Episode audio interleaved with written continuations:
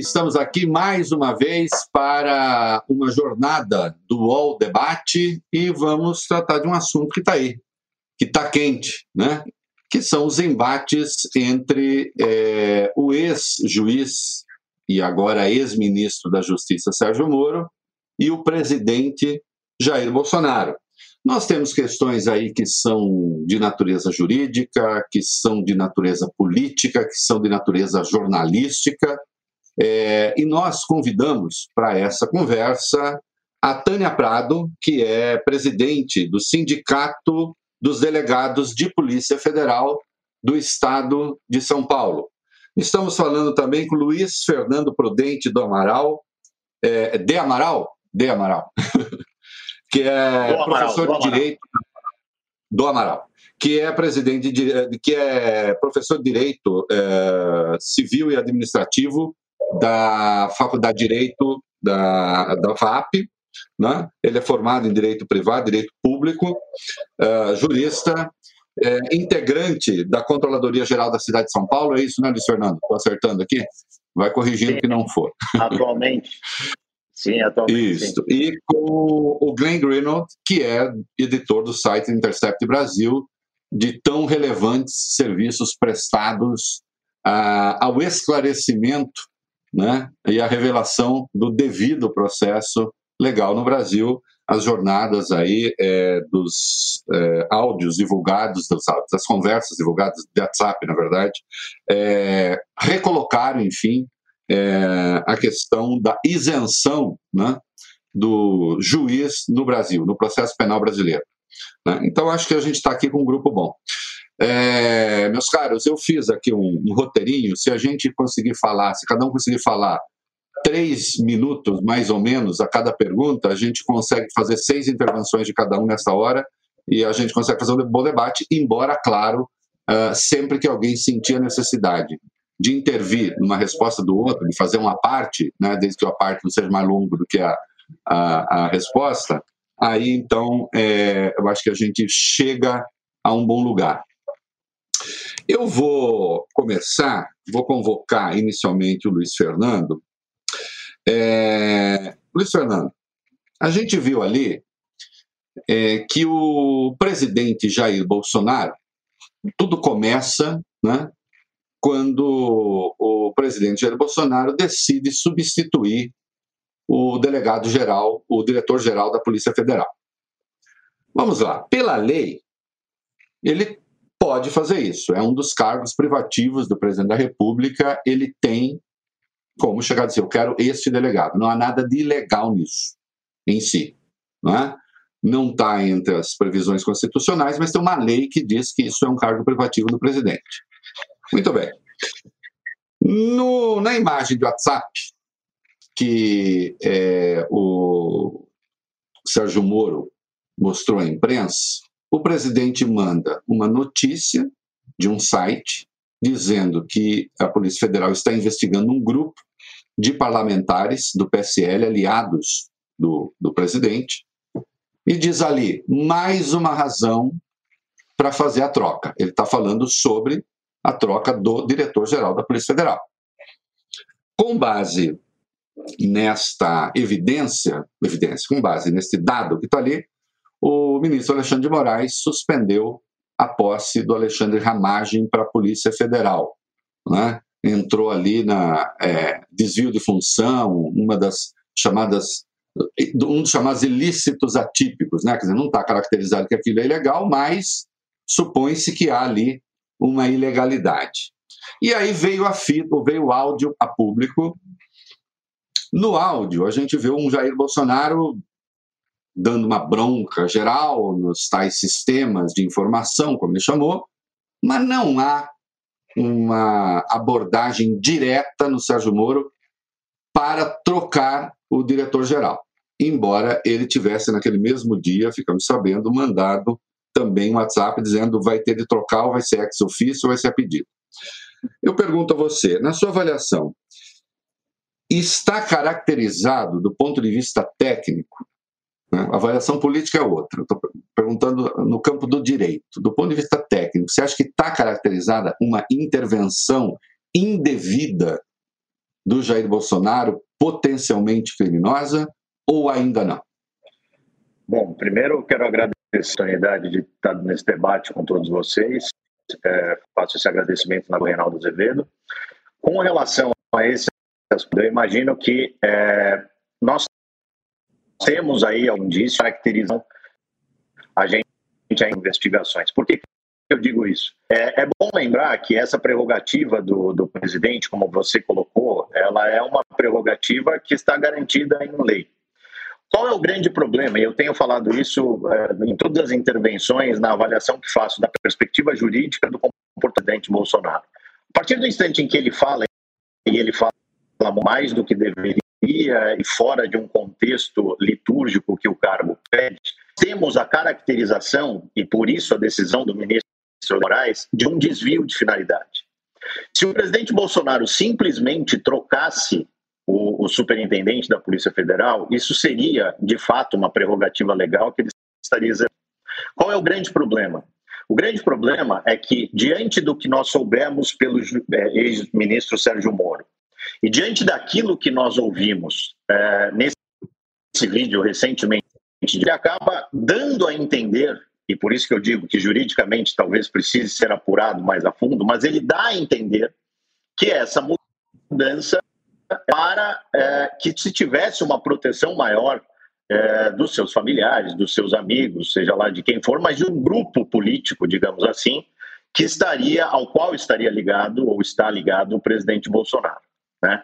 É, eu imagino que, e creio que isso também vai ser pauta nesse debate, eu imagino que, inclusive, a, essa, esse ponto específico né, que o juiz Sérgio Moro levantou, talvez seja o, o de menor naquele vídeo de é, novas, novos elementos não venham a corroborar a, a tese do então é, ex-magistrado.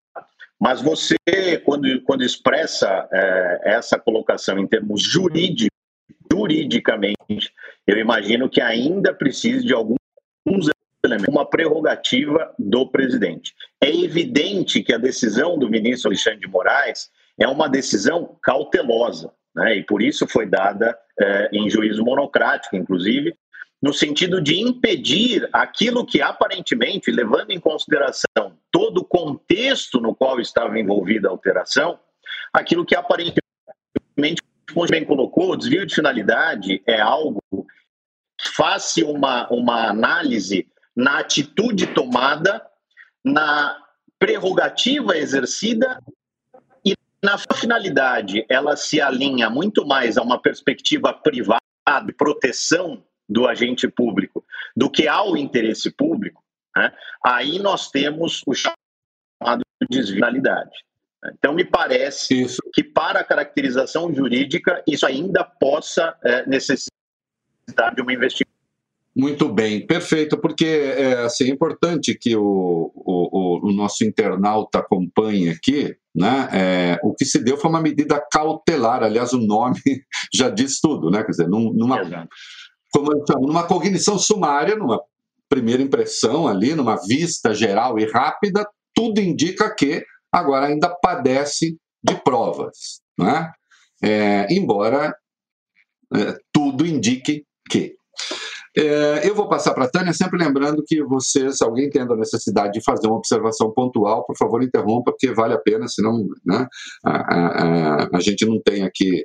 Essa aqui não é aquela reunião do Bolsonaro em que cada um fala uma vez sobre um assunto que não tem nada a ver com a questão central, e nós não vamos xingar ninguém também.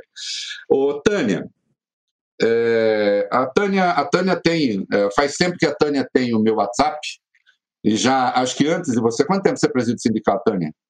Nossa, acho que já uns três anos, por aí, né? Três anos. Mas acho que já até antes você me mandava mensagens ali, você é uma militante ali da, da defesa do, das prerrogativas dos delegados.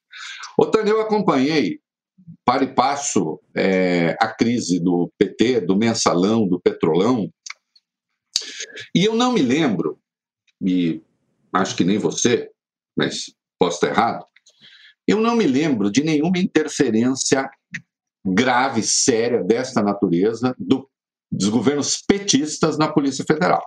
É, eu diria ao contrário até, né? tivesse havido essa interferência, talvez as coisas para o PT não tivessem assumido a gravidade que assumiram. Então, o PT atuou garantindo a independência da Polícia Federal. Não se tem notícia, pelo menos que eu me lembre, de, por exemplo, haver operações que vazaram para o ministro da Justiça ou mesmo para o investigado, pelo menos insisto, não com a gravidade que a gente está vendo aí. Não é segredo para ninguém, eu falo como categoria, não estou personalizando, que é, a Polícia Federal, os integrantes da Polícia Federal, manifestaram, nós jornalistas ficamos sabendo, ainda que na manifestação oficial, simpatias pela candidatura do Jair Bolsonaro. Uh, a impressão que se tem é que a Polícia Federal vive hoje uma interferência do poder executivo como nunca teve. Porque eu tenho uma questão aí também, né? Se o Sérgio Moro diz que haver um delegado indicado pelo Bolsonaro é interferência indevida do executivo na PF, ora, um delegado que fosse da confiança dele poderia ser também. Né? Eu pergunto: a Polícia Federal está sob o assédio do governo federal, como nunca esteve? Ah, olá, essa sua pergunta é muito importante, porque passa no momento do governo de Dilma, também de Lula, né? Todo aquele período, o governo Temer e o atual governo. E a gente vê que o problema se repete, mas com diferentes roupagens, que é a falta de autonomia da instituição. Agora, o que, que acontece? No momento anterior, no governo do PT, houve um momento em que, em termos de orçamento, o orçamento federal vinha crescendo, foi feito investimento forte. Logo após o salão, observamos a queda desse orçamento. E a partir dali, nós começamos a questionar se esses cortes de orçamento seriam em razão dos trabalhos da Polícia Federal e às vezes em que precisamos que fosse recomposto esse orçamento, aí nós notamos que realmente depois de muita pressão, teve uma situação específica de 100 milhões de reais que foi recomposto esse orçamento. Enfim, isso foi uma situação naquele momento, naquele cenário que se via uma dificuldade orçamentária, dificuldade de concurso de efetivos. Passada aquela fase no governo Temer, houve uma mudança ali da, na aposentadoria do diretor-geral, ex-diretor Leandro Daiello. Ele se aposentou depois de mais de seis anos na função de diretor. Ouvi esse comentário de que estava sendo muito pressionado e que estava difícil a situação ali, mas não, eh, são comissão. E a partir dali, ele foi sucedido pelo ex-diretor Segovia, que ficou apenas três meses. Naqueles três meses, ele deu algumas entrevistas que criaram uma situação insustentável tanto para ele como para a instituição, porque ali ocorriam aquelas investigações do Porto de Santos e ele estaria dando declarações até é, conflito, conflituosas com as investigações que outros delegados, outras equipes estavam fazendo. E na fase seguinte, então, assume o delegado Galouro, que ficou um ano durante esse período, né, até que terminasse o governo Temer, Naquele período não se ouviu falar de nenhuma pressão, houve uma certa tranquilidade. E aí assume o presidente da República, todos encaram com naturalidade a saída de Galor, a entrada de Valeixo, que era da confiança do então ministro. Bom, aí já entram alguns problemas, independente se é Sérgio Moro, se é, se é Segovia, se é Valeixo. O problema é, não dá para um diretor-geral da instituição entrar sem saber até quando ele vai ficar. E se ele contrariar alguma coisa, seja porque não indiciou algum inimigo do, do político do momento, ou porque aquela investigação atingiu alguém próximo do presidente do momento, é, ele precisa ter um, um, mandato de dois a três anos, talvez, como é o PGR. Então, aí, de cara, a gente já percebe um problema: uma troca muito frequente e períodos curtos dos últimos diretores. Você então, acha é uma... para a gente você defende que haja um mandato para o diretor-geral da Polícia Federal. Exatamente. O próprio corregedor, se eu não me engano, tem três anos de mandato. Se alguém puder me corrigir depois, talvez sejam dois. Mas, enfim, o corregedor-geral, ele tem mandato. E ele é escolhido pelo diretor-geral. É. Mas o próprio diretor não tem esse mandato. Então, se ele desagradar, então nós temos hoje um, delegado que, até onde se sabe, o currículo é muito bom, muito competente, mas não se sabe se ele sofrer uma pressão, quanto tempo ele permanecerá nesse cargo de diretor-geral. Justamente muito porque bem. se o presidente é... quiser, como na, na saúde, ele pode trocar de novo. Esse é um debate em que o mediador também tem opinião. Eu sou contrário à eleição para diretor de é, para diretor geral de Polícia Federal, uhum. porque acho que se criam coisas corporativas ali desinteressantes. Agora, o mandato, aí sim, o mandato eu acho fundamental e acho que deveria, um cargo tão importante que deveria, como qualquer outro desses cargos dessa natureza, ser também submetido ao Senado a ver uma, uma sabatina no Senado. Eu quero colocar aqui o nosso Glenn no debate, Ô Glenn, uh, ainda ontem nós vimos o Sérgio Moro conceder uma entrevista ao Fantástico e temos visto manifestações do Moro por aí, né? Eu não sei se você sabe que aqui no Brasil a gente tem uma expressão que se chama São Jorge de Casa de Tolerância, de prostíbulo, né? Quer dizer, então, tá aquela bagunça ali, mas tem um santinho ali para mostrar que a moral está garantida, né? Nós vemos agora o Sérgio Moro é, posando de herói contra Bolsonaro, nem é tão difícil assim, né? É, e dizendo que ao longo do tempo ele resistiu a muitas investidas do Bolsonaro até o momento que não deu mais. Eu lembro aqueles que estão nos acompanhando que em abril, por exemplo, o Jair Bolsonaro, com uma portaria, extinguiu três portarias de rastreamento de arma e munição, e o Sérgio Moro ficou quietinho. Né? Assim como ele ficou quieto durante os decretos todos, mudando a posse de arma, ampliando a posse de arma. Jair Bolsonaro confessou nessa reunião que ele quer armar a população pensando numa guerra civil.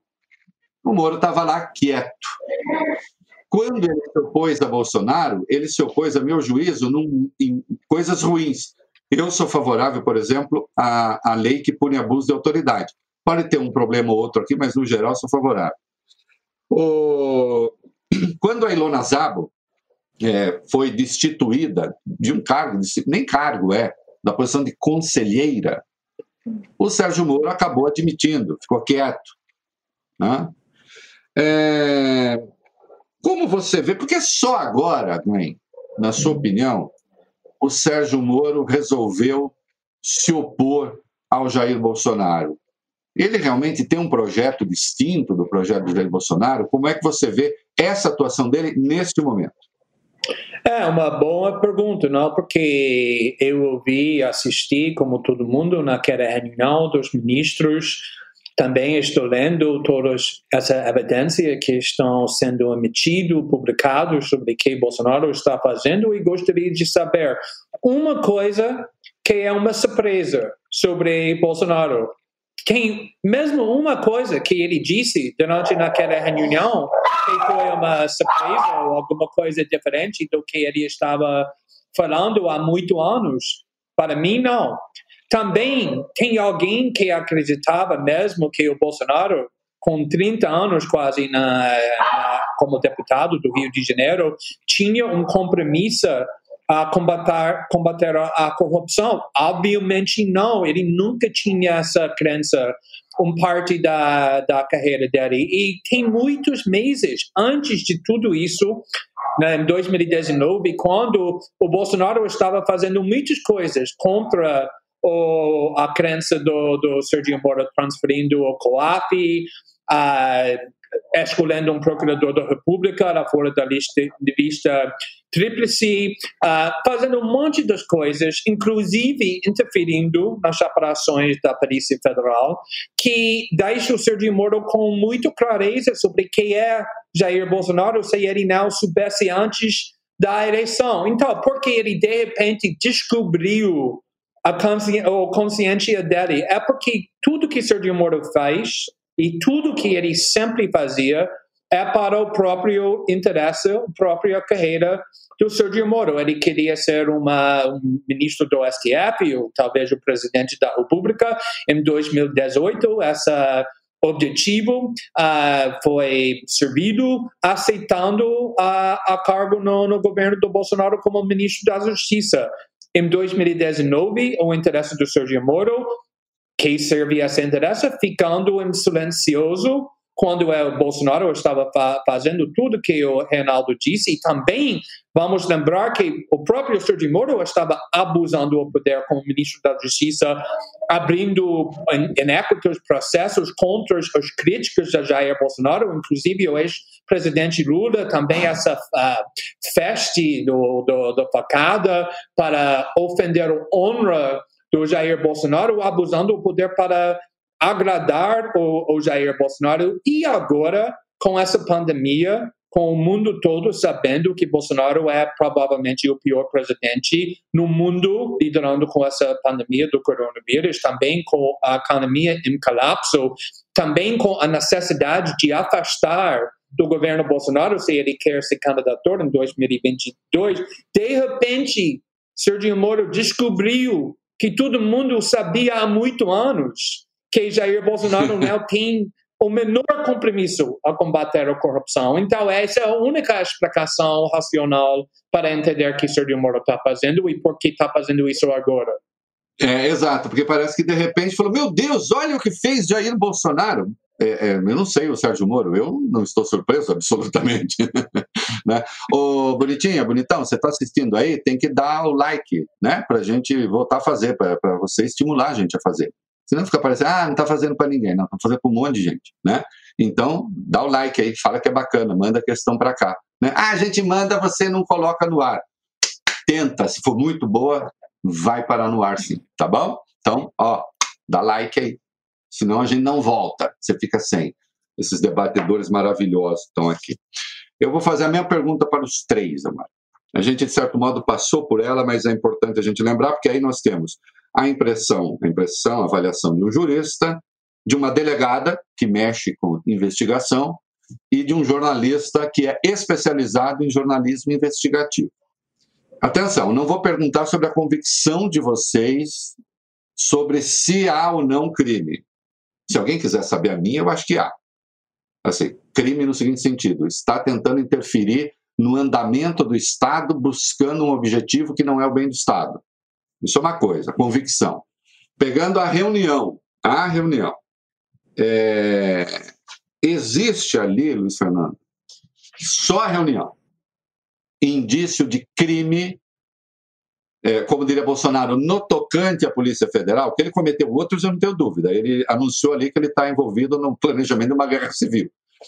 Né? Ele falou de um sistema de controle paralelo de informação privado, como ele usou, né?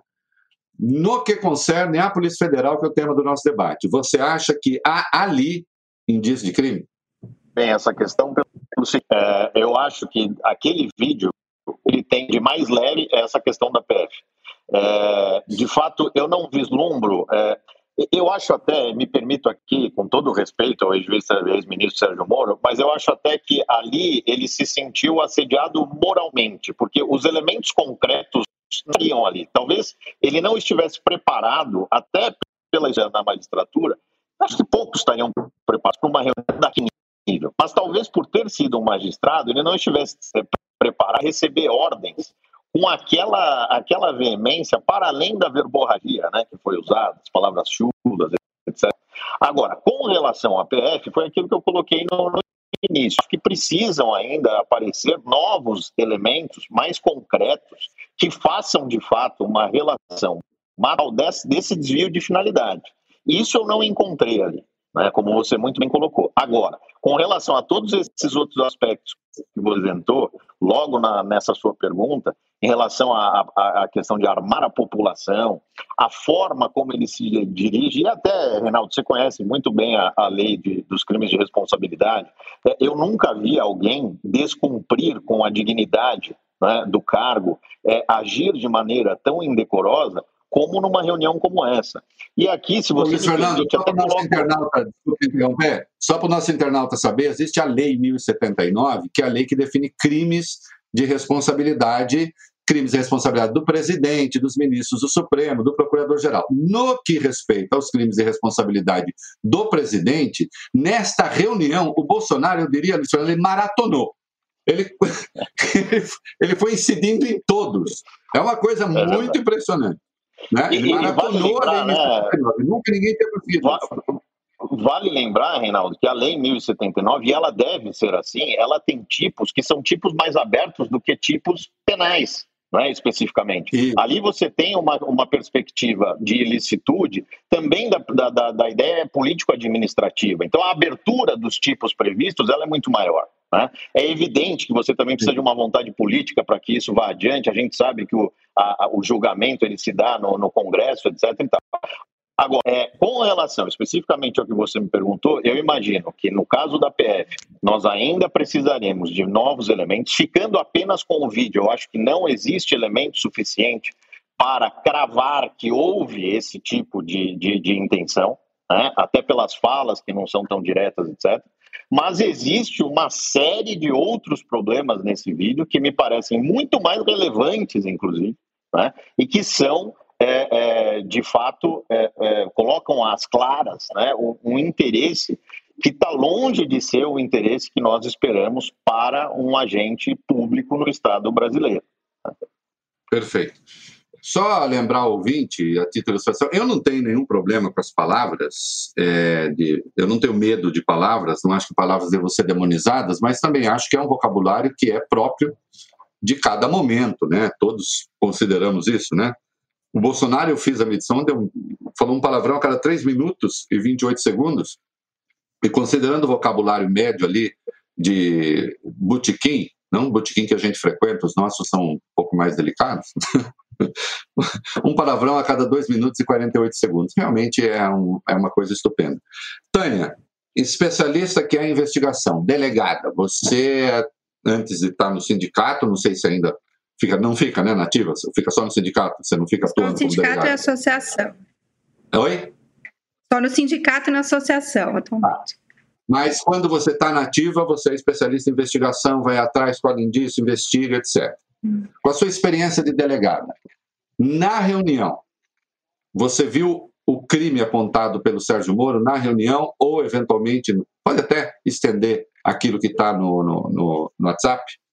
Então, o próprio ex-ministro Sérgio Moro, quando ele, eu prestei bastante atenção, depois até fiquei relendo, que é, eu sou mais visual assim do que auditivo, eu fiquei relendo o que ele disse naquele, naquela peça até do Procurador-Geral da República, colocou o texto inteirinho de tudo que ele falou. Então, ele não apontou crimes, ele disse: Eu estou saindo porque eu não aceito que troquem o diretor-geral e coloquem uma pessoa que não é a pessoa que eu escolhi.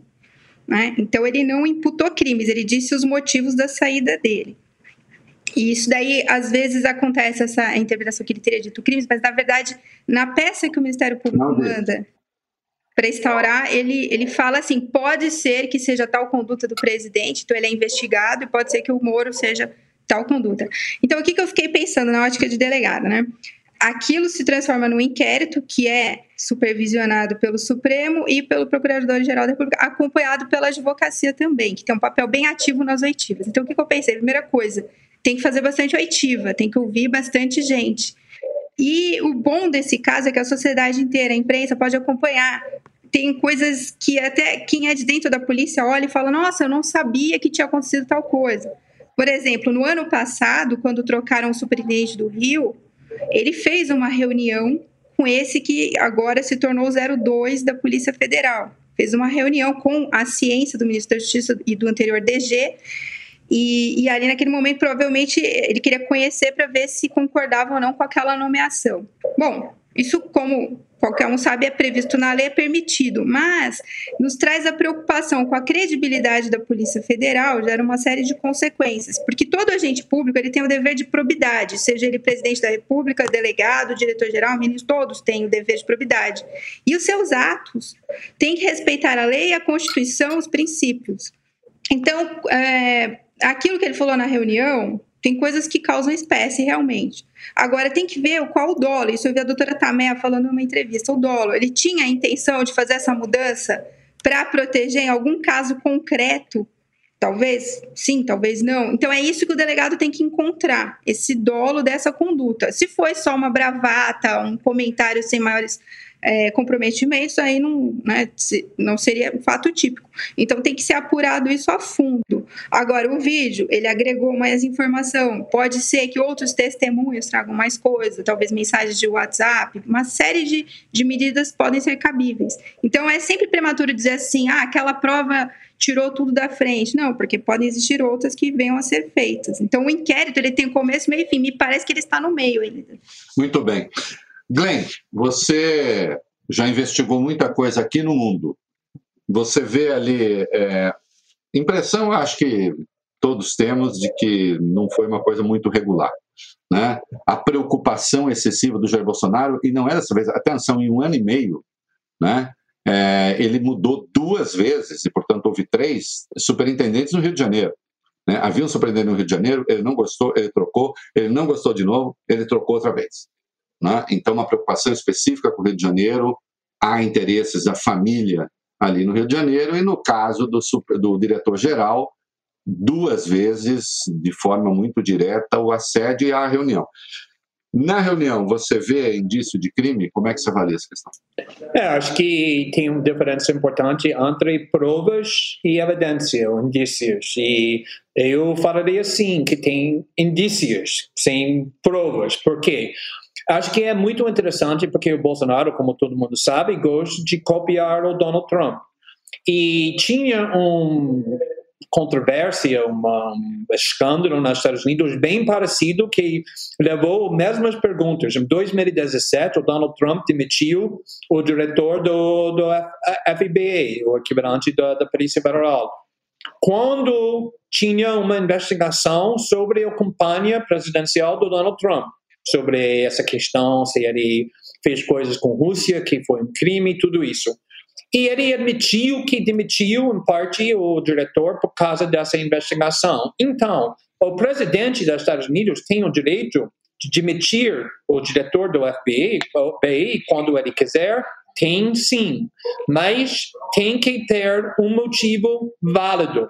Se o motivo do presidente dos Estados Unidos demitir o, o diretor do FBI fosse para obstruir a justiça, isso é um crime, apesar do fato que ele tem o direito de demitir qualquer hora, qualquer motivo. Para mim, é a mesma pergunta aqui. Obviamente, o presidente da República, como todo mundo disse, tem o direito de trocar o diretor-geral da Polícia Federal qualquer hora que ele quiser mesmo porque ele não gosta da pessoa, quer botar alguém mais próximo, mas se o motivo dele fosse para se blindar seus filhos e aliados e amigos de investigação criminal, isso é motivo corrupto, motivo criminoso.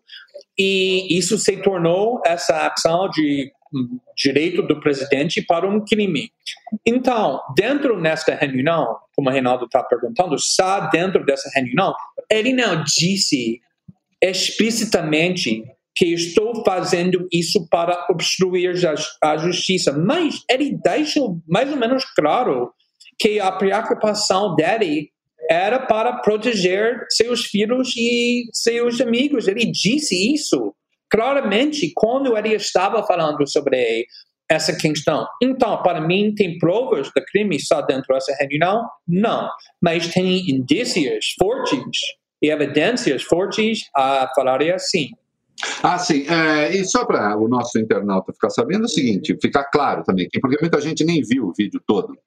É, os bolsonaristas têm dito, ele não estava falando da Polícia Federal, ele estava falando de tudo. Bom, se estava falando de tudo, estava falando também da Polícia Federal.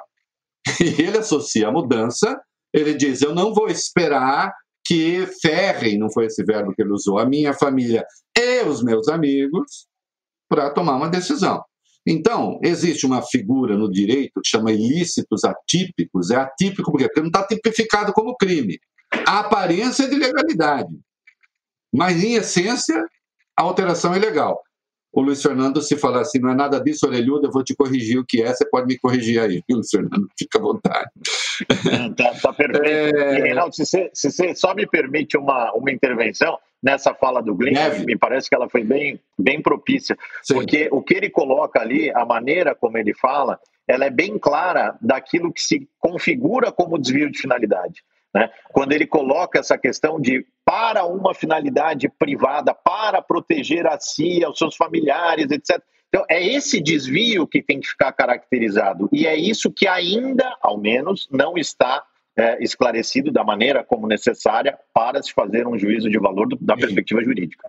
O desvio de finalidade é um ilícito atípico, o abuso de direito é um ilícito atípico, quer dizer, não está lá na lei, mas tá, fica evidente que houve isso. Aliás, eu vou ficar com você mesmo, Luiz Fernando.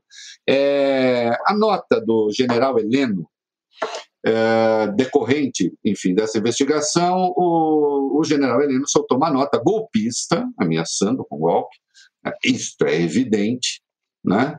porque o Celso de Mello, recebendo uma petição para o recolhimento do telefone do Jair Bolsonaro, o Celso de Mello uh, enviou tal pedido para o parecer da Procuradoria-Geral da República.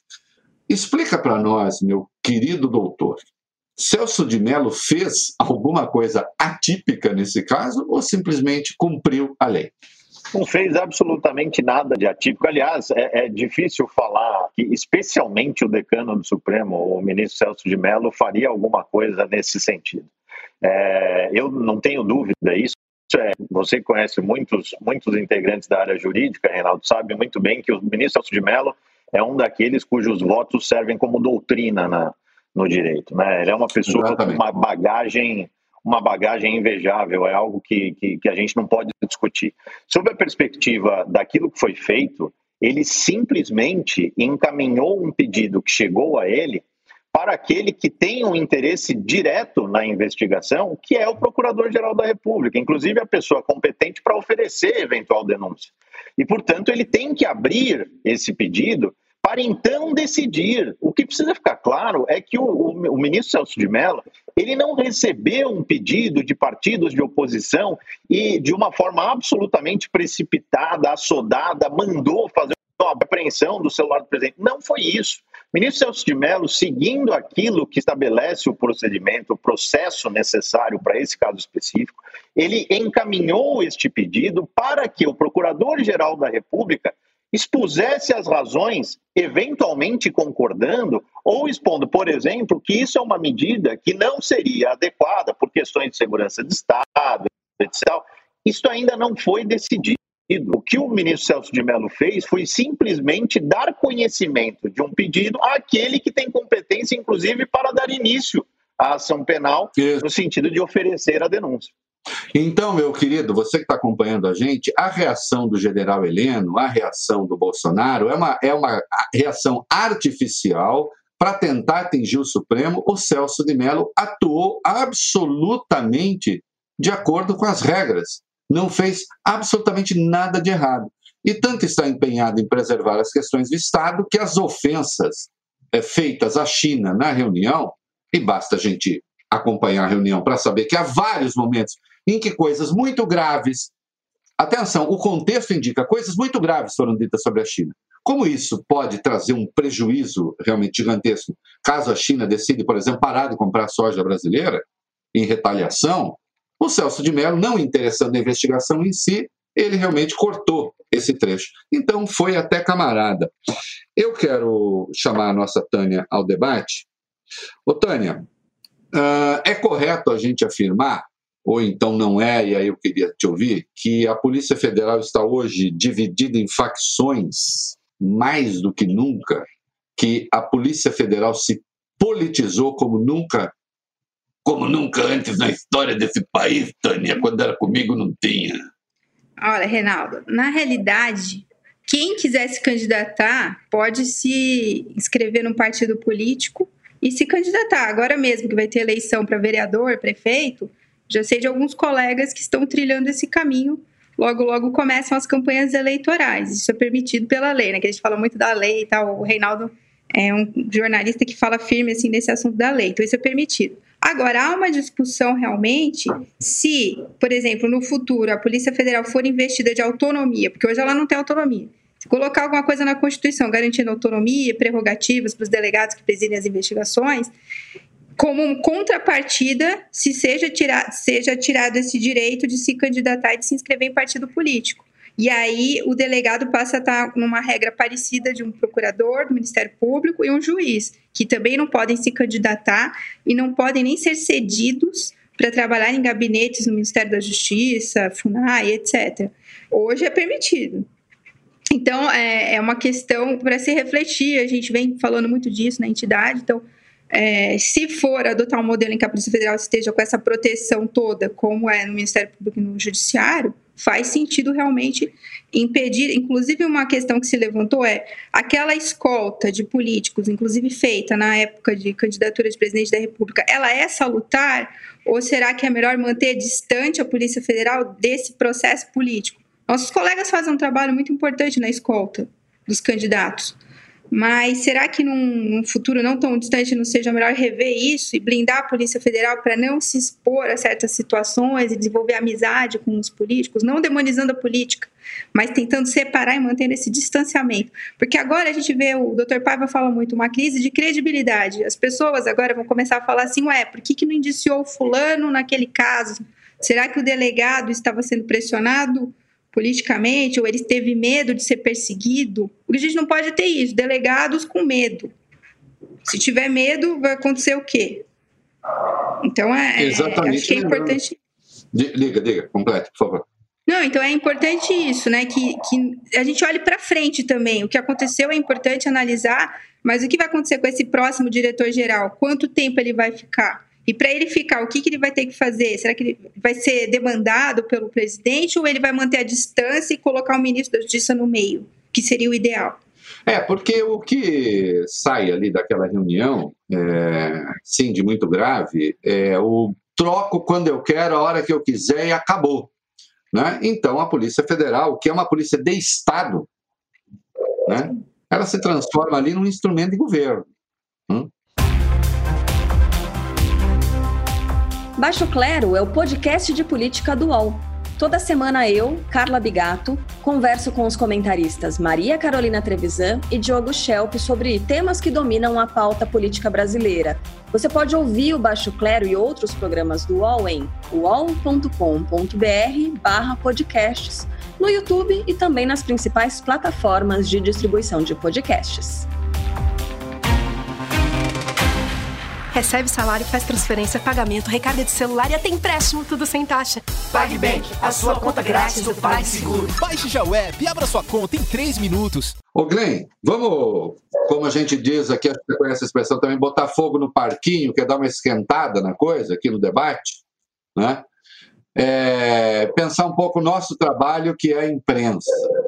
Como você vê a cobertura da imprensa, neste caso, Sérgio Moro? Não há e eu tenho essa impressão, estou dando a minha impressão. Não está havendo uma cobertura muito generosa com o Sérgio Moro, porque como do outro lado está o Bolsonaro, né? e o Bolsonaro agride a imprensa o tempo todo, enfim, diz as barbaridades, os absurdos que diz, né? muitas vezes parece que é, então o Sérgio Moro é mais uma vez o santo, né? o homem puro lutando contra a maldade. Né? A imprensa não está sendo muito suave com o Sérgio Moro nesse episódio, sendo que ele estava lá dentro, ele ficou no poder um ano e meio quase. Né? Olha, eu acho que a imprensa brasileira, geralmente, com talvez a exceção do Globo, mas talvez partes da Globo, aprenderam ou perceberam depois da nossa reportagem, que nós dois, Reinaldo, fizeram com vários outros veículos, inclusive UOL e Folha, da São Paulo e o país e muitos outros, mostrando que o tempo todo o Sergio Moro estava fazendo coisas questionáveis e, para mim, corruptos. O tempo todo a imprensa brasileira estava aceitando tudo que ele estava afirmando, tudo, tudo que ele estava fazendo, mesmo quando foi muito polêmica, muito controvérsia, muito uh, questionável. E eu acho que a imprensa percebeu que, meu Deus, não podemos tratar ninguém como um Deus, como o, o, o padre da ética. Todo mundo com poder precisa ser questionado pela imprensa. Isso é nosso papel. E eu acho que Sergio Moro, na realidade, a imagem do Sergio Moro durante todos esses anos foi construído pela imprensa brasileira com acessões, obviamente, tem pessoas Uh, Reinaldo era uma crítica, uh, também pessoas no apoio, mas geralmente a imprensa brasileira estava aplaudindo tudo que ele fez, como a Veja admitiu, botando ali na capa o tempo todo como um herói, criando essa imagem. Foi muito difícil aceitar que essa imagem que a imprensa construiu foi errada. E o papel que a imprensa fez foi errado, mas é muito difícil admitir isso. E para mim, a, o, o veículo que fez isso mais do que tudo era o Red Globo, que foi muito ligado com o, Sergio Moro. E é difícil admitir isso. E foi muito estranho nas últimas 18 meses porque por um lado obviamente a imprensa estava totalmente contra o Jair Bolsonaro fazendo uma reportagem bom, na minha opinião, sobre a corrupção no governo, as mentiras que está saindo da boca do presidente o tempo todo, mas como pode atacar o governo Bolsonaro e ao mesmo tempo blindar e proteger Sérgio Moro, mas eles estavam tentando fazer isso e agora que ele saiu, é quase pode ver a imprensa voltando com muita rapidez, muita animação para abraçar Sérgio Moro de novo. Mas acho que isso não é sustentável. E, por exemplo, naquela entrevista ontem de noite na, no Fantástico, acho que a repórter uh, perguntou coisas difíceis para ele. Por que você ficou 18 meses em silêncio? Por que você ficou quieto durante essa reunião quando tinha coisas horríveis sendo uh, falado? E uh, essas perguntas foram difíceis. Então, eu acho que Reinaldo, o, o, a imprensa quer abraçar Sergio Moro de novo, é quase um hábito, mas por outro lado, acho que o fato que ele ficou 18 meses dentro do governo, nunca denunciando nada que Bolsonaro fez, muito pelo contrário, abusando do seu próprio poder para proteger e fortalecer esse governo, vai deixar a imprensa começar a questionar Sergio Moro mais do que nunca. Quem é essa cara? essa imagem sempre passa a coisa certa, como, é, como ele bota na, na, em cima da página do Twitter, é uma fraude ou, ou genuína? E acho que essa questão está mais visível do que nunca. Se servir para abrir os olhos da imprensa, olha, uh, vai ser bastante bom. É, eu quero colocar o nosso doutor Luiz Fernando aqui. Ô, Luiz Fernando, a gente viu é, você, pode não estar, tá, você que ainda não deu like, precisa dar like, você que já deu like também. É, tinha lá a MP 966, o governo baixou uma MP isentando né, de ações na área civil administrativa funcionários públicos que atuem no período da Covid-19 na área da economia e na área da saúde, e eles só poderiam ser acionados em caso de erro grosseiro né, ou de ação dolosa que é maravilhoso porque o que é um erro grosseiro? Aí, a que o governo tentou definir o erro grosseiro, piorou muito, porque caiu no mar de subjetivismo, ninguém sabia. Na prática, o que se tinha ali era uma espécie, eu sei, Luiz Fernando, que é da área penal que eu vou falar, mas eu estou fazendo uma metáfora, uma espécie de habeas corpus preventivo para o Estado. Né? Acabou. Você faz o que você quiser, ninguém vai te processar. Né? Uma excludente de licitude. Qualquer coisa que eu faça é legítimo, o Supremo foi, votou num voto. Eu não costumo concordar com o ministro Luiz Roberto Barroso, mas esse voto eu gostei muito. Né? Acabou triunfando o voto por 9 a 1. O Barroso disse: tá bom, vai ser em caso de erro grosseiro, vai ser em caso de dolo, mas nós vamos definir o que é erro grosseiro. E o erro grosseiro, por exemplo, é não seguir a ciência. Isso é um erro grosseiro. Né? Ô, Luiz Fernando, é pergunta difícil. Eu concordo com isso. Eu gostei do voto. Mas não é ali um pouco assim, aquele. Lembra o gol de Deus do Maradona, aquele gol de mão que o Maradona disse: não, não foi. Não foi meu gol de mão, foi Deus que fez o gol. Né? Não há uma certa forçada de mão aí, embora eu acho que o voto construído de maneira brilhante. É, é, eu, eu, eu imagino que, se me permite, Reinaldo, acho que você já deve ter ouvido essa expressão. Às vezes, o Supremo utiliza uma tal hermenêutica de salvação. é tentar é, é, é, tentar tornar menos pior alguma coisa. Né? Mas é, eu concordo com você e eu acho o seguinte, Reinaldo: é, a MP, acima de tudo, é, a, a, o momento em que ela foi editada, eu acho que é o que gera maior perplexidade. Por quê? A própria lei de improbidade administrativa e a mudança que ocorreu na lei de introdução das normas do direito brasileiro, no sentido de você motivar, constando da decisão da, da administração pública, as razões fáticas, né, os motivos fáticos e as razões jurídicas que te levaram a tomar uma determinada é, posição, isso já segura bastante o gestor público. E, evidentemente, quando a lei de improbidade administrativa, conciliada com a lei de introdução a normas do direito brasileiro, nesse aspecto específico, for aplicada, diante de um momento excepcional como a pandemia, evidente que o administrador público ele tem que tomar decisões e muitas vezes ele não tem o tempo hábil para fazer escolhas que sejam irreparáveis. Isso existe. Isso existe. Agora, isso é bem diferente é?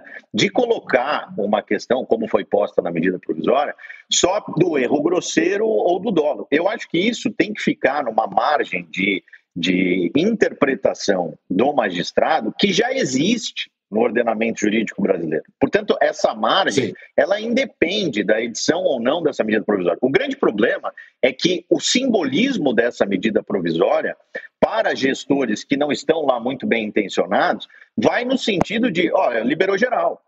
Agora, com, com o argumento da pandemia, eu posso fazer absolutamente tudo o que eu quiser, porque o erro grosseiro, o dolo, eu consigo me virar para afastar. Você entendeu? Então, esse Sim. é o grande equívoco da medida.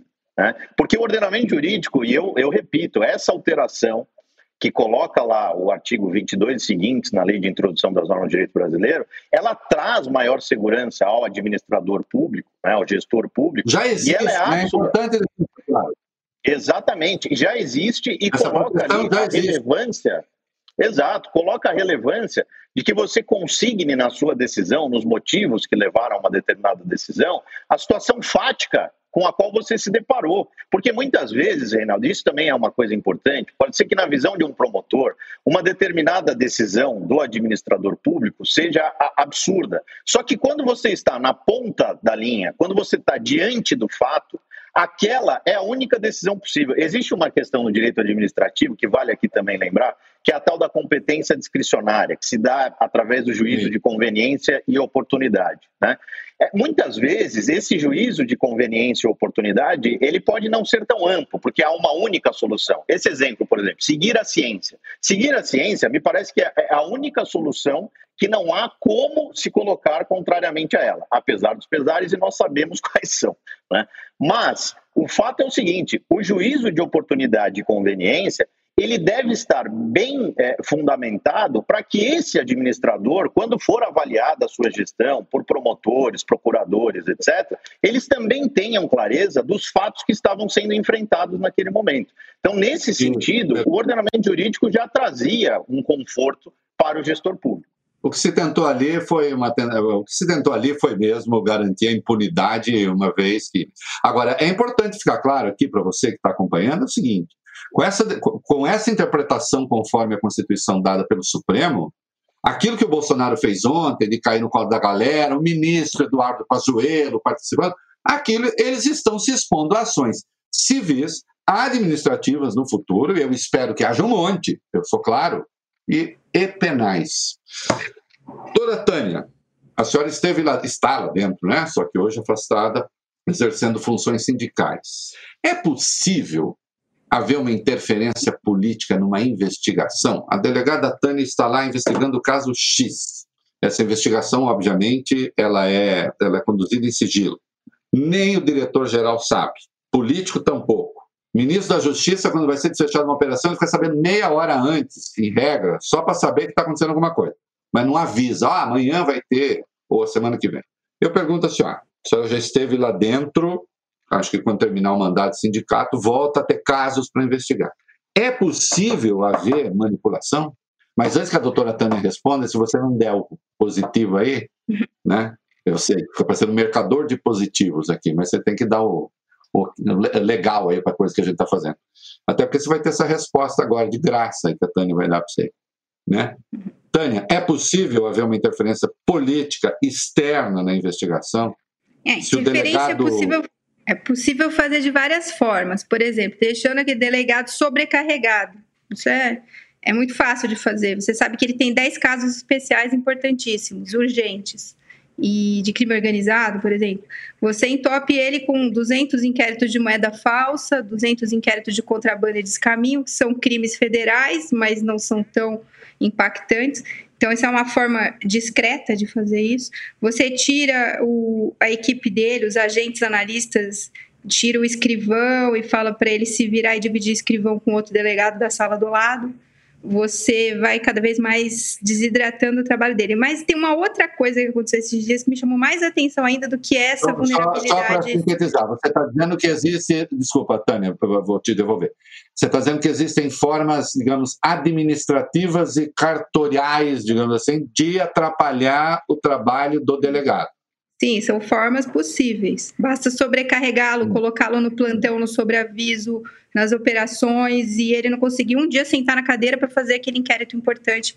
E sendo que esses inquéritos tomam tempo. Uma vez eu fiz uma operação que eu parei de fazer corrida, parei de fazer tudo que eu fazia no meu horário de lazer, que eu ficava o dia inteiro lendo aquele caso logo depois da deflagração da operação. Fiquei os dois meses assim, só para você ter uma ideia. Não é para fazer isso com a Tânia, eu já estou avisando, hein? Senão a Tânia vai contar para nós. Qual é a outra interferência, Tânia? Mas então, mas a outra que eu acho mais grave, que tá, pode ser que eu esteja interpretando de uma maneira é, alarmista ou não, mas é uma coisa que chamou atenção. Numa entrevista, o presidente comentou que tem amigos nas polícias civil, militar, que avisam ele de casos para que ele não sofra é, perseguição. Porque, de repente, a pessoa realmente acha que pode estar sendo feita uma armação contra ela. Isso né, não é paranoia, isso é um fato, pode acontecer qualquer um. Quem nunca teve receio de alguém a fazer uma armação contra ela? Tudo bem.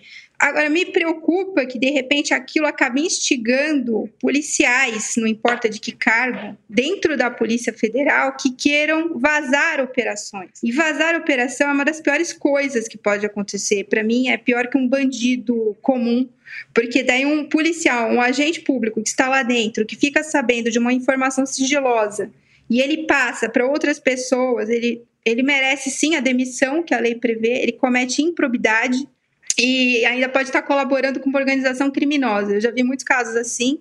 Geralmente aparece numa interceptação telefônica do grupo que está sendo monitorado, aparece o policial fulano. É batata, sempre tem um policial no meio nessas histórias.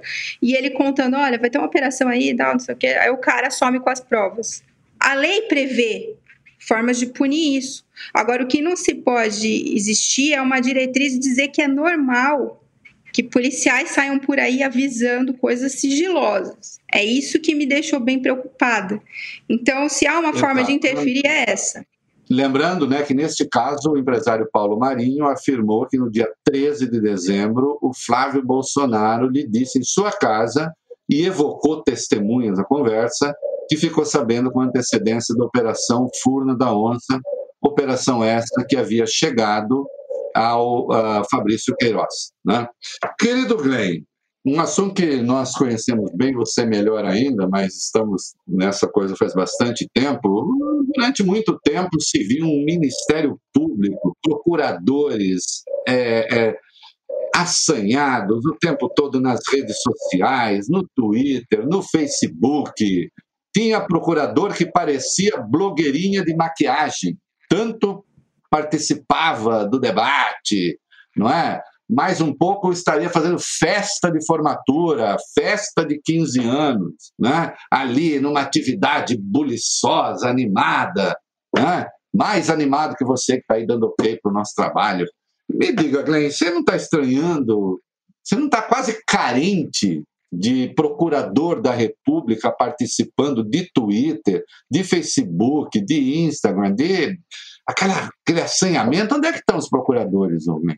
Olha, é um pouco difícil para mim avaliar essa questão de forma mais objetiva, porque antes de ser jornalista eu era advogado, mas nos Estados Unidos, aqui, não aqui no Brasil, um advogado constitucional. Então, na minha experiência, juízes, mas também procuradores nunca manifestam politicamente por causa de motivos óbvios, porque a gente tem que acreditar que o sistema criminal, o sistema legal tem objetividade, que não está fazendo nada por causa dos motivos políticos. E quando você tem procuradores o tempo todo manifestando sobre polêmicos políticos, como temos aqui no Brasil, e obviamente durante nossa reportagem que uh, tinha muito relevância para o Ministério Público, procuradores na Força-Tarefa da Lava Jato, mas também o Ministério Público Federal estava manifestando o tempo todo, não só sobre as questões jurídicas ou questões sobre uh, a Lava Jato, mas muito mais além disso, politicamente, em defesa do Sérgio Moro, em defesa do governo Bolsonaro, insistindo que nós deveríamos ser punidos, que é impensável nos Estados Unidos para ver um procurador da República ou procuradores que estão com esse poder na mão para punir pessoas criminalmente fazendo. Então, eu acho que, obviamente, aqui no Brasil tem muitas dúvidas sobre a, a validade e objetividade do, do sistema criminal. E acho que uma pessoa que causou isso muito, ironicamente, é Sergio Moro, falando muito sobre interferência na Polícia Federal. Lembramos que publicamos material mostrando que o Sergio Moro o tempo todo estava pedindo, ou seja, mandando busca e apreensão e outras operações da, da Polícia Federal na forma completamente inapropriada por um juiz que estava interferindo nas operações da, da Polícia Federal o tempo todo. E essa mentalidade, que, na minha opinião, foi, não quero falar que foi iniciado, mas foi fortalecido pelo Lava Jato, essa ideia que ah, podemos cruzar as linhas, as limites éticas, porque nossa causa política é justificada começou a ser contaminado no sistema do, do Ministério Público e agora estamos mais do que nunca muito manifestações políticas que para mim como advogado nos Estados Unidos é muito estranho e, e também muito perturbador porque quando se você é um acusado como eu era e agora na realidade eu sou no sistema criminal você tem que acreditar que esse, esse sistema está agindo sem motivos políticos, mas isso é impossível quando você está vendo procuradores manifestando na forma tal política como eles estão fazendo. Lembrando que o Ministério Público no Brasil tem poder de polícia, embora não esteja explícita na, na Constituição a sua competência para investigar, o Supremo acabou, né, numa interpretação, chegando a essa conclusão. Então, como é que alguém que tem efetivo poder de polícia, que depois responde pelo trabalho de acusação, pode atuar e fazer parte do debate como se fosse um qualquer, e aí, como o Intercept Brasil revelou com parcerias, eu junto, né, muitas vezes em conluio com o juiz. Uma questão para vocês três. Eu vou ler aqui. Fala do Bolsonaro. Um bosta de um prefeito faz um bosta de um decreto, algema, e deixa todo mundo dentro de casa. Se tivesse armado, fazendo o cidadão, ia para a rua. E se eu fosse ditador, né, eu queria desarmar a população, como todos fizeram no passado, quando queriam antes impor a sua respectiva ditadura. Aí que é a demonstração nossa. Eu peço ao Fernando e ao Moro que, por favor, assine essa portaria hoje, que eu quero dar um puta de um recado para esses bosta. Por que eu estou armando o povo? Porque eu não quero uma ditadura.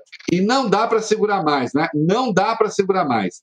Quem não aceita as minhas bandeiras, família, Deus, liberdade, está fora, confessando que está armando o povo para uma reação é, política, armada. Só lembrando que no dia seguinte saiu a portaria de que ele fala e a quantidade de munição que um civil pode comprar sem rastreamento foi multiplicada por 33. Eram 200 unidades de munição por ano, viraram 55 por mês. 550 ah, por mês. De 200 por ano, 550 por mês. É, e aí ele continua: Eu quero todo mundo armado, e povo armado jamais será escravizado. Minha pergunta para os três, começando pelo Luiz Fernando. Tem crime aqui, Luiz Fernando? É, pois é, essa me parece que é a, a, uma das frases mais gritantes em relação a uma possível ofensa ao sistema ou ao regime democrático como nós o conhecemos. Por quê? Porque a gente sabe, Reinaldo, que o direito de portar armas é um direito que pode ser defendido sem nenhum problema. É, não há o menor problema em se dizer que é contrário ao desarmamento, por exemplo. Outra coisa bastante distinta é o presidente da República utilizar a prática do armamento como uma prática legítima e quase que substituindo as instituições democráticas que se prestam justamente para evitar essa justiça pelas próprias mãos. Né? Isso é bastante grave da perspectiva, inclusive simbólica para a sociedade, porque é, quando um presidente fala isso, na prática o que ele está apresentando é que ele não confia, inclusive, no sistema que o elegeu. Né? Isso é bastante grave. E quando eu falo, é, ou quando ele coloca né, nesse sistema todo, nesses, na, nessa narrativa, o caso lá de uma pessoa que estava na praça e que se tivesse armada jamais aceitaria, tá? ele está propondo a Bari é? diante de uma situação que ainda tem, por exemplo, em relação a esse decreto, uma previsão de revisão judicial. Quer dizer, a, a, o caminho correto, né, o instrumento jurídico democrático que o nosso sistema oferece para um caso como esse, não é o cidadão sair com um revólver na cintura e reagir à atividade de um policial ou de quem quer que seja, mas sim da própria sociedade, por uh, entidades organizadas, etc., por exemplo, questionarem esse decreto que admitiu esse tipo de ato. Né? Quando a gente faz essa guerra de todos contra todos, a gente está praticando uma espécie de incivilidade absurda. Nós estamos voltando, né? nós estamos antes de Hobbes, você sabe muito bem disso, né, né Nós estamos na, na luta de todos contra todos. A gente precisa justamente do Estado para que a gente tenha a solução de conflitos por intermédio de um poder né, constituído, que é um poder que deve guardar, como o Glyn bem colocou na, na resposta anterior, um caráter de isenção e aparência de isenção. Né? Esse tipo de politização das instâncias eh, judiciais é perigosíssimo. E eu coloco instâncias judiciais, embora procuradores, promotores não integrem propriamente o Poder Judiciário, mas atuem junto ao Poder Judiciário, eu também coloco esses operadores do direito como operadores que têm que tomar muito cuidado ao se manifestar. Né?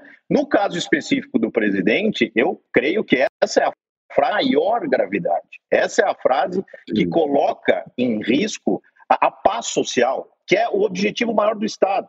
Ô, Tânia, uh, até então o Bolsonaro ligava a questão, a sua obsessão por, por armas, e ele ampliou brutalmente a possibilidade de compra de armas, agora de compra de munição, sem rastreamento, ele acabou com o rastreamento de armas e munições, né? ele baixou a portaria 62, que extinguiu o rastreamento de arma nacional e estrangeira. É, dessa vez ele não está falando de arma para autodefesa, claramente ele está falando de arma para resistir a ações políticas. É crime isso, você como delegada? Eu sei que policial precisa decidir as coisas rápido em segundos, mas essa, foi, essa pergunta foi muito rápida para uma coisa tão complexa, né? Olha só, o que, que acontece? A gente nota um movimento pela liberalização das armas constante. Só que antes de qualquer coisa, os atos administrativos, eles podem de repente modificar o calibre que é permitido, qual que é restrito e tal. Esses dias me mandaram uma lista, houve uma mudança até a acho que a mira laser agora a mira laser a pessoa pode comprar agora, qualquer cidadão, antes era o policial. Então você chega num ponto, que até li a matéria, falou assim, que o, o, cidadão agora ele vai ter uma arma, de repente, mais potente do que a do próprio policial. Isso é um problema real mesmo. E o policial é aquele braço do Estado que vai poder usar a força se precisar. Então, imagine um confronto, a gente já vê na realidade, naqueles né, lugares sensíveis dominados pelo narcotráfico, a dificuldade da polícia de entrar ali para prender um, uma pessoa que está procurada, como aconteceu, infelizmente, a morte dessa, desse adolescente esses dias. E o que estava por trás era, era uma, um mandado de prisão para ser cumprido e não conseguiram cumprir, pelo que eu entendi, né? Então, é, o que, que acontece? Se você começa a criar uma desproporção tamanha em que as armas, além daquelas que estão no mercado lícito, no mercado lícito também elas é, serão armas mais potentes, em maior quantidade, mais munição, etc., você vai causar um problema de segurança pública. Agora, se a conduta é crime ou não, aí tem que analisar com mais calma. Mas há um problema de segurança pública com certeza. Olha, a doutora Tânia, que atua, que atuou já, né, investigação policial, ela está chamando atenção, quer dizer, além do Bolsonaro estar tá propondo ali aquilo que é subversão, obviamente, Ela está chamando atenção que dificulta o próprio, estou entendendo, dificulta o próprio trabalho da polícia, se há uma generalização de arma e de armamento pesado. Né? Eu vou para a minha questão com o Glenn. O Glenn, você atuou como advogado num país em que é muito mais fácil ainda ter armas do que no Brasil. Né? A legislação é muito mais é, laça, muito mais elástica é, do que aqui. Ela tem variantes estaduais, mas, no geral, a Constituição garante o, o, o direito ao armamento. Né? Lembrando você que aqui a gente está para trazer informação também, países com o mesmo índice de desenvolvimento, mesmo IDH dos Estados Unidos na Europa, tem muito menos mortos por 100 mil do que nos Estados Unidos. Os Estados Unidos tem muito menos do que no Brasil, mas tem 15 vezes mais do que na Alemanha, por exemplo, né? quando se fala de armamento. Ô, Glenn, é... a sua experiência nos Estados Unidos aqui, não há aí um óbvio incentivo à, à, à arma para com o objetivo de tomar o poder, de guerra política, de subversão mesmo, me parece que nem nos Estados Unidos, é, quando se fala do cidadão ter o direito à arma, é com essa perspectiva, é outra perspectiva, é da autodefesa.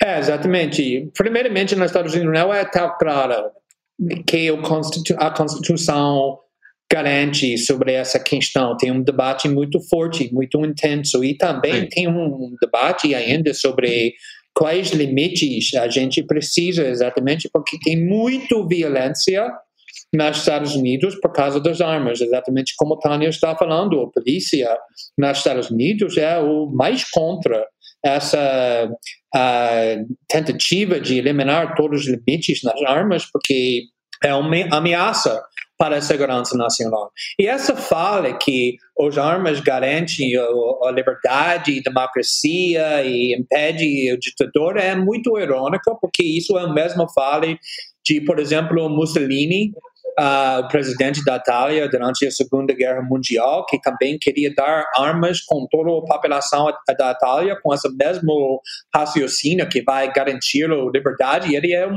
ditador muito repressivo e também o, próprio Hugo Chávez tinha o mesmo vale, vamos dar o, os armas para o povo, para garantir. Na realidade, na minha opinião, isso é muito ligado com a questão da, da nota de, de, do general Heleno emitiu, obviamente ameaçando o STF para botar o STF com medo de fazer qualquer coisa que eles uh, concluíram que eles precisam fazer, porque, na minha opinião, o objetivo do movimento de Bolsonaro é exatamente como Tânia disse, eles querem essa ameaça para o, o, segurança pública. Eles querem instabilidade civil, eles querem um conflito entre os poderes, entre as instituições. Por quê? Porque isso eles podem explorar usar para justificar medidas repressivas. Lembra quando o Eduardo Bolsonaro disse sobre o AI-5? Ele disse que talvez vamos precisar um novo AI-5 se, se o, o conflito e instabilidade civil que está acontecendo agora na Chile chega aqui no Brasil. Eu estou pensando assim, então, dando armas para todo mundo, Ninguém pensa que isso vai aumentar a autodefesa, olha para os Estados Unidos. A taxa do, do homicídio dos Estados Unidos, como Reinaldo disse, é muito alto, muito mais na Europa, quando ninguém tem armas. Mas o que pode fazer é criar esse conflito, essa guerra civil que eu acho que o movimento Bolsonaro quer mais do que tudo. Isso é o projeto político do Olavo e do, do, do, do fanáticos do Bolsonaro, porque isso pode justificar as medidas que, na realidade, eles querem fazer. Acho que isso é o motivo com essa questão do armas, que Bolsonaro está quase fazendo explicitamente, quase não falando sobre a autodefesa, mas muito mais sobre a situação política. Exatamente. Lembrando sempre que ele baixou decretos ampliando a posse de armas, que ele extinguiu três portarias que faziam a rastreabilidade de armas, mandou demitir o general que cuidava desse departamento no Exército, portanto, fazendo uma interferência no Exército. Aliás, existe uma DPF, uma arguição de descumprimento do preceito fundamental do PSOL, que está com o ministro Alexandre de Moraes, justamente é, é, questionando a constitucionalidade dessa decisão que extinguiu as portarias, e agora a portaria da reunião multiplicando, insisto, escandalosamente por 33 a quantidade de munição que pode ser comprada. não é?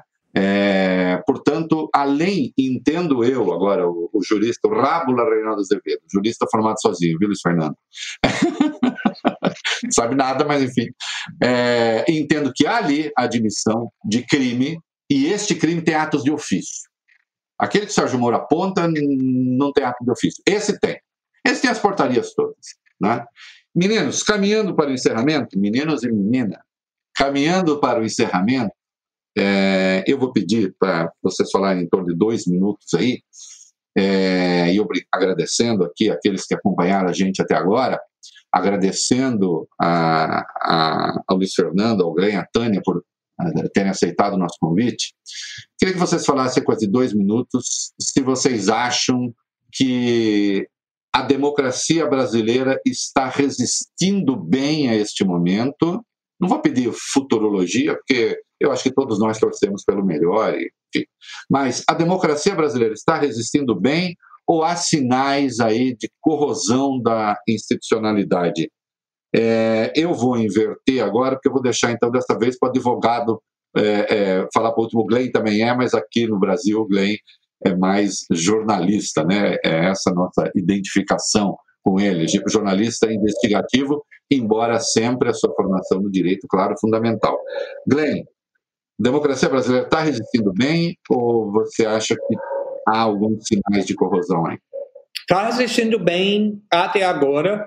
Obviamente, o Bolsonaro tem muitos limites no Congresso, com a imprensa, com os cidadãos protestando, denunciando ele, mas exatamente por causa disso eu acho que o momento mais perigoso chegou.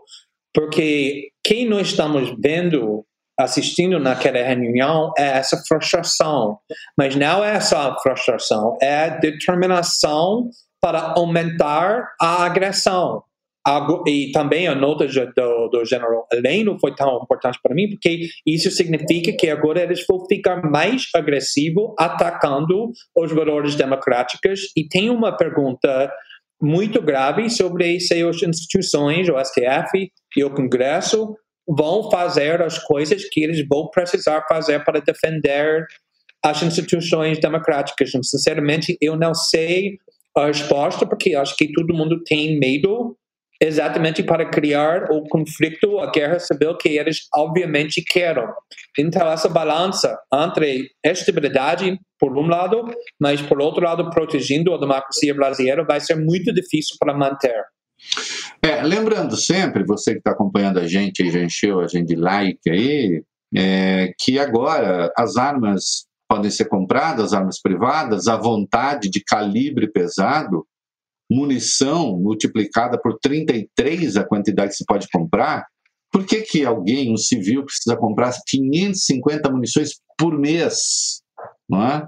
É, então, algo de muito grave parece estar em curso. Eu entendo, e a Tânia vai entrar no debate agora, daqui a pouco, eu entendo que o narcotráfico ficou felicíssimo com essa adesão do Bolsonaro e as milícias também, porque então ninguém mais rastreia armas. Tânia, a democracia brasileira está resistindo bem ou você vê alguns sinais aí de que possa estar tá havendo uh, alguma corrosão? É, ao contrário do que alguns colegas pensam, né, na, na minha visão particular, eu vejo que as instituições estão funcionando. E eu espero que aqueles que estão investidos de suas funções, os agentes públicos e agentes políticos principalmente, eles não fujam disso, né, dos seus deveres, daquilo que eles têm que fazer. Então, puxando um pouco para o lado da Polícia Federal, o que eu vejo que é uma coisa muito importante é que o presidente da República não fique é, solicitando coisas para o diretor-geral, por exemplo, que nomeie para a superintendência do estado tal a pessoa fulana. É, isso aí é uma decisão do diretor-geral e tem que ser sempre assim. Né? Legalmente, ele tem o poder de vetar. A Casa Civil analisa o nome de quem for ser superintendente. Mas mesmo isso também hoje, com a Polícia Federal se considerando o status que ela adquiriu ao longo do tempo, mesmo esse poder de veto é uma coisa muito negativa, muito ruim, enfim. Então, é, é necessário que ele faça um compromisso público e também, eu imagino o parlamento também com esse papel muito importante, de que não vai fazer interferências dentro da Polícia Federal. Ele nomeou o diretor, é ok, é o que ele é permitido pela lei, mas que ele não interfira e que não, de maneira alguma, diga palavras que acabem fomentando comportamentos ali de pessoas que queiram eventualmente atrapalhar quem está trabalhando na investigação, vazando informações. Então, é, tem que ser muito claro, tem que ter cuidado com as palavras, né? Eu acho que é isso que ele precisa ter essa responsabilidade. cuidado com as palavras no caso do Bolsonaro é uma dificuldade tanto mais, enfim, torcemos, obviamente, por isso, né? Eu também acho, Tânia. É, doutor Luiz Fernando Amaral, a democracia brasileira está resistindo bem ou o senhor nota aí alguns sinais de corrosão? Olha, Reinaldo, eu, apesar das tentativas, eu acredito que a democracia tem, é, tem resistido. Mas é, eu penso que iniciativas como essa que a gente está aqui são relevantíssimas. Por quê? O que a gente não pode deixar é que esse tipo de discurso, que muitas vezes pode decorrer de uma verborragia do presidente, ou pode de fato esconder uma ideologia no sentido que a gente está colocando, inclusive nessa avaliação dos atos de ofício, o que a gente precisa evitar é que isso se torne um novo normal no Brasil. Né? E para que isso deixe ou, ou, não se torne um novo normal no, no, Brasil, é preciso que instituições, associações, pessoas que são mais esclarecidas né, venham a público e coloquem o basta necessário em atitudes em providências que podem abalar as estruturas democráticas. Então, eu imagino que, por exemplo, a academia, da perspectiva do, do mundo acadêmico, tem uma responsabilidade dizendo, por exemplo, que a defesa do Estado democrático de direito ela passa essencialmente pelos, pelo respeito às instituições democráticas. E que, portanto, esse tipo de ofensa, seja aqueles que estão naquelas instituições, seja as instituições em si, o que é ainda mais grave, que essas ofensas são absolutamente descabidas. Eu acredito, Reinaldo, que deva existir uma aliança, ao menos dentre aqueles que tem o regime democrático como o regime que devemos seguir, e essa aliança ela deve é, pressupor é, um consenso mínimo. Esse consenso mínimo é o regime democrático. É a partir dele que nós podemos expressar as nossas diferenças ideológicas e partidárias. E eu fico é, bastante é, entristecido quando eu vejo, por exemplo, a nota do general Heleno, que eu acho absolutamente infeliz e inadequada, indecorosa num regime democrático. Exatamente. Eu quero agradecer demais, Glenn, obrigado por ter participado aqui do nosso debate. Tânia, obrigado. Luiz Fernando, obrigado. E eu vou aqui falar uma coisinha para encerrar, é, chamando atenção também, chamando atenção, se pareceu arrogante, não é isso, mas destacando aos meus colegas da imprensa, acho que nós, como imprensa, demos pouca importância a declaração que o Bolsonaro fez sobre armas. Há ali a incitação à subversão, à luta armada contra a democracia, porque nós não estamos vivendo numa ditadura. Uma coisa é você falar sobre é, uma sublevação, é, a luta contra uma tirania. Ele estava falando de luta contra a democracia, com atos de ofício. Ele tomou decisões nesse sentido. Acho que a gente tem que pensar nisso. Isso é muito mais sério do que as acusações feitas pelo Sérgio Moro, embora sejam sérias também. Senhores, muito obrigado.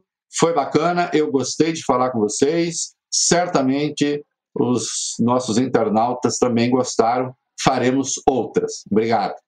Obrigado a vocês. Obrigado.